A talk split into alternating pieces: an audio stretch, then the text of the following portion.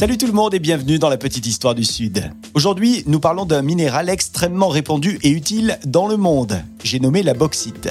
La bauxite, c'est euh, l'élément de base de la création du gallium et de l'aluminium. Ça, beaucoup de gens le savent parce qu'on en entend souvent parler à la télévision de ces fameuses mines de bauxite et de l'importance d'en produire.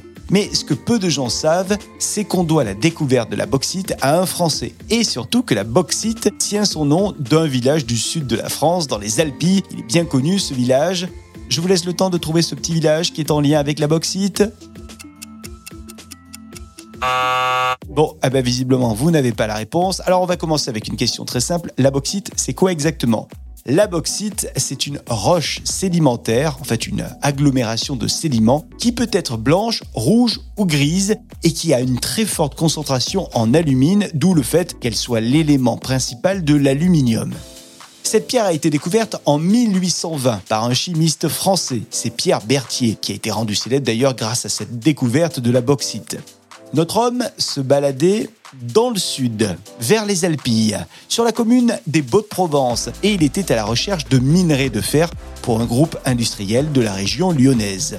C'est donc à ce moment-là qu'il a découvert la terre d'alumine des Baux, qu'on renommera plus tard parce que c'était évidemment trop long, bauxite.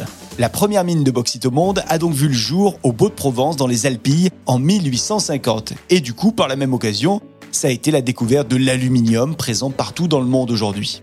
Sachez d'ailleurs que vous pouvez encore voir les vestiges de cette exploitation, euh, notamment si vous êtes du côté de Mossène des Alpilles, avec euh, un circuit de randonnée de 12 km qui vous est proposé. Bon, c'est un peu long 12 km, hein, mais vous allez passer euh, entre autres par l'ancien site de carottage ainsi que le dépôt d'explosifs. Il paraît que c'est super. Donc n'hésitez pas si vous y allez à nous faire des petites photos, vous nous les envoyez sur les réseaux sociaux. Voilà pour cette petite histoire du sud, berceau de la bauxite et donc de l'aluminium.